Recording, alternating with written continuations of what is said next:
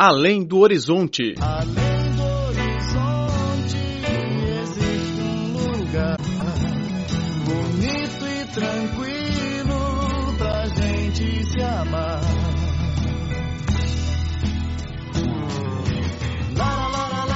Olá, caro ouvinte, bem-vindo a mais uma edição do Além do Horizonte. Sou Laura Lee.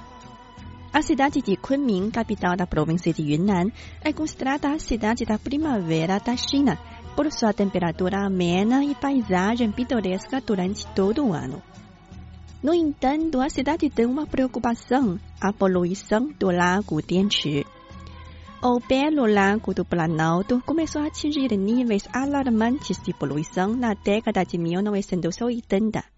Nos anos 90, ele se tornou até um dos lagos mais sujos do país. No programa de hoje, vamos acompanhar os esforços da cidade no tratamento da poluição do lago de Dianchi. Tudo nos começou nos anos 1970, quando os habitantes de Kunming desenvolveram a agricultura ao redor do lago, provocando a redução da área de água e das terras úmidas. Uma década depois, a China iniciou o seu processo de reforma e abertura. Para desenvolver a economia, a cidade de Kunming começou a urbanização com o surgimento rápido de plantas. As águas do lago Dianchi, antigamente propícias para natação e pesca, a exalar maus passageiros, disse Wang, um habitante da cidade de Kunming. Todos nós tivemos a experiência de nadar no lago Tianchi. Depois as plantas começaram a emitir sujeira para o lago, sobretudo as de fabricação de papel, que não tinham consciência da proteção ambiental. Até que um dia as águas já não eram próprias para nadar nem pescar. Para o vice-prefeito de Kunming, Wu Tao, o lago era uma bela memória dos habitantes.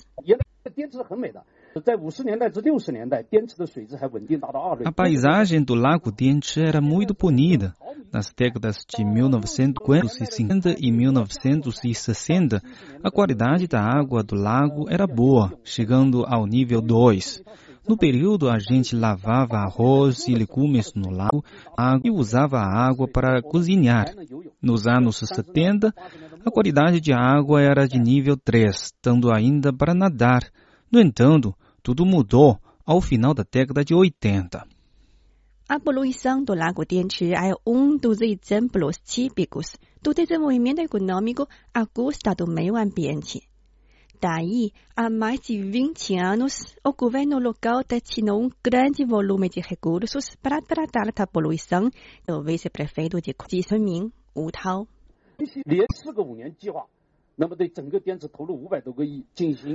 Ao longo de 20 anos, investimos 50 bilhões de yuans para resgatar o lago Tianchi, mudando radicalmente a sua situação. Agora, a qualidade da água está melhorando, recuperando sua capacidade de autopurificação. Da mesma forma que a poluição não acontece em um dia, o tratamento também é um processo que exige esforços ao longo do tempo. Desde a primeira etapa de conter as fontes de poluição até a segunda de tratamento sistemático, foi construído basicamente o sistema de obstrução e tratamento de poluentes, disse o vice-engenheiro-geral da empresa dos assuntos aquáticos do Lago Dianchi, Liu Bo. Construímos 10 plantas de tratamento de água suja ao redor do Lago Dianchi e mais 11 no centro da cidade. Em suma, são 21 plantas, com capacidade de desenho para tratar 1.970 metros cúbicos de água suja. Também colocamos ao longo do lago os tubos que interceptam os poluentes e os encaminham para as 10 plantas de tratamento. A poluição do Lago Dianchi era grande dor de cabeça dos habitantes locais. Hoje, com o tratamento sistemático, Dianchi foi recuperado e a qualidade de água melhorou. As pessoas voltaram a rematar no lago, passear no parque de terras úmidas e respirar o ar fresco. A luta pela proteção do Lago Dianchi nunca terminará. A existência harmoniosa entre o homem e a natureza é a única saída para uma vida feliz. Eixo vertical que atravessa a cidade, conecta a antiga capital à moderna metrópole. Passei na zona imperial contemplando o charme oriental. Tudo em Beijing. Cinema Mania, a paixão da China pela sétima arte.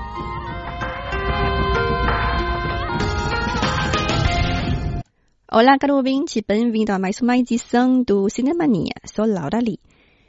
Muitos estrangeiros começaram a conhecer filmes chineses a partir do longa-metragem O Último Imperador, co-produzido por China e Itália e que recebeu o Oscar de melhor filme estrangeiro em 1987. No filme, além do Imperador Puyi, há outra personagem que não podemos deixar de referir o professor estrangeiro do último imperador, o escocês Reginald Fleming Johnston. Ele fez o pequeno imperador olhar para o mundo como um todo e, ao mesmo tempo, tornou-se um verdadeiro mandarim da corte chinesa. Ele fazia reverência ao imperador como os outros funcionários, exclamando vida longa ao imperador. Johnston exerceu uma enorme influência em Puyi, um dos exemplos, corte da dança do imperador. Johnston contou a Puyi que, do ponto de vista ocidental, as tranças chinesas são tão feias como os rabos de porco.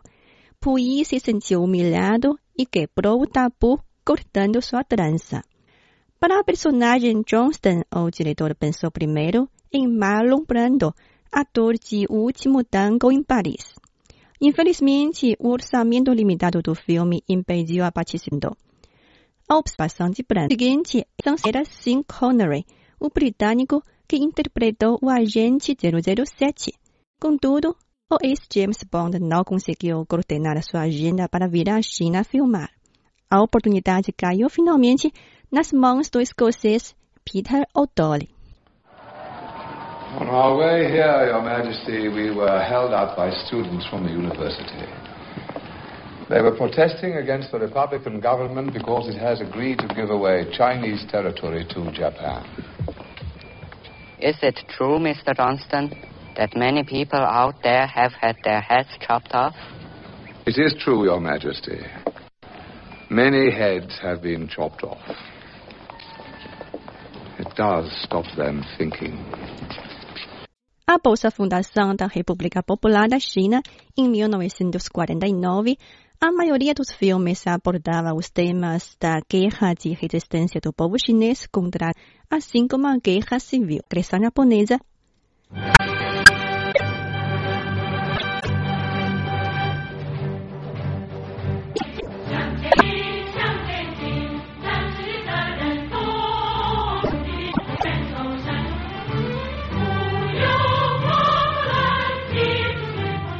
O destacamento vermelho das mulheres é um deles. A obra conta a história de Chunhua, uma empregada doméstica que conseguiu escapar de um tirano cruel e se uniu a um batalhão de mulheres do Exército Vermelho.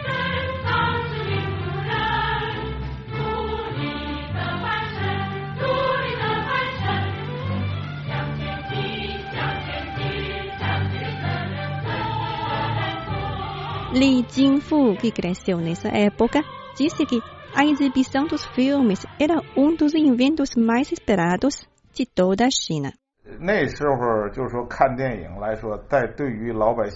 Naquela época, assistir a filmes era uma felicidade, tanto nas cidades como nos campos. Na escola, o dia da exibição de filmes era tratado como um feriado. Na zona rural, o filme era exibido ao ar livre, com pessoas que passavam em várias aldeias projetando o filme. As crianças, quando terminavam de ver um filme em uma aldeia, iam para outra ver o mesmo mais uma vez. Durante os 17 anos entre a fundação da Nova China e a Grande Revolução Cultural de 1966, a China produziu um total de 603 filmes, incluindo o primeiro filme colorido de la Grande, A Nova História do Soldado Veterano. que conta a história dos primeiros exploradores da região despovoada de Beidahuang, na província de Heilongjiang, norte da China. Durante uma década da Revolução Cultural, a criação cinematográfica foi fortemente restringida. A maioria dos filmes produzidos nesse período abordou a revolução e a luta e era dominada pelo pensamento de extrema esquerda. No entanto, há obras que merecem ser citadas, como Haixia, de 1975. O filme conta a luta dos pescadores pobres contra os latifundiários e os espiões do Partido Kuomintang. O filme, porém, ficou na memória das pessoas pela linda trilha sonora e as pitorescas paisagens do mar.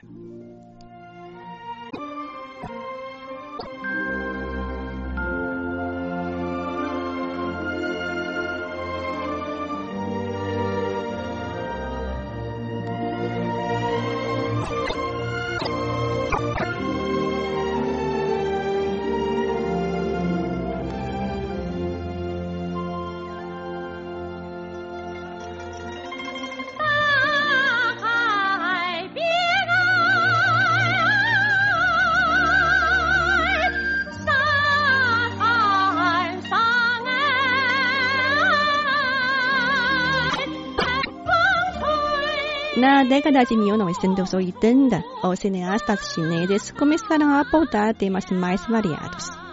Nasceram nesse período muitos filmes realistas que refletiam a transformação da sociedade e dos pensamentos da população chinesa.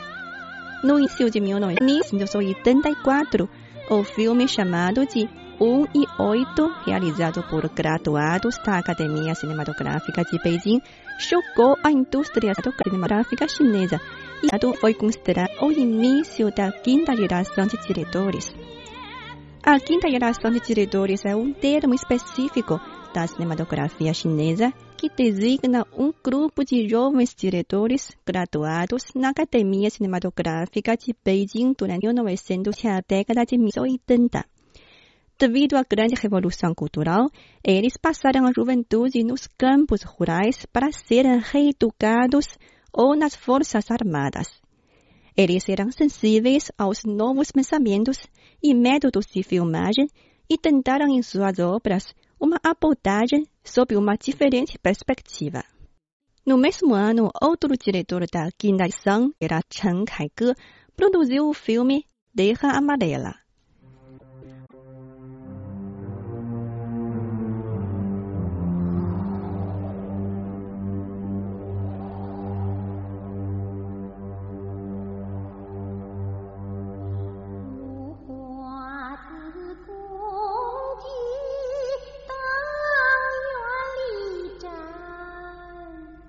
para registrar a moça Tsuiqiao, que teve seu casamento arranjado ainda na infância devido à pobreza da família.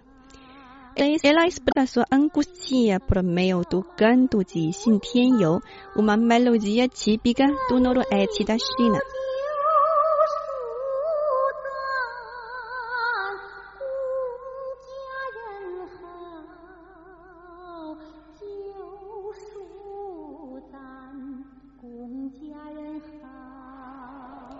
Entre os diretores da quinta geração, Zhang Yimou foi o primeiro a ganhar fama internacional ao vencer o prêmio Urso de Ouro na categoria de melhor filme no Festival de Berlim em 1988. A obra Sorco Vermelho foi uma adaptação do livro homônimo do escritor chinês Mo Yan, vencedor do Prêmio Nobel de Literatura em 2012. De acordo com Li Jingfu, esses diretores abriram uma nova era do cinema chinês. Esses diretores começaram a, a cinematográfica para que a fotografia chinesa tivesse mais qualidade, sobretudo o diretor Zhang Yimou. Suas obras, como O Sorco Vermelho e Lanternas Vermelhas, permanece um clássico até hoje. Ao entrar no milênio com a expansão da cinematografia chinesa, os espectadores têm mais opções de filmes. O diretor Tsai Xiangjun faz para as mudanças do desde os anos 90.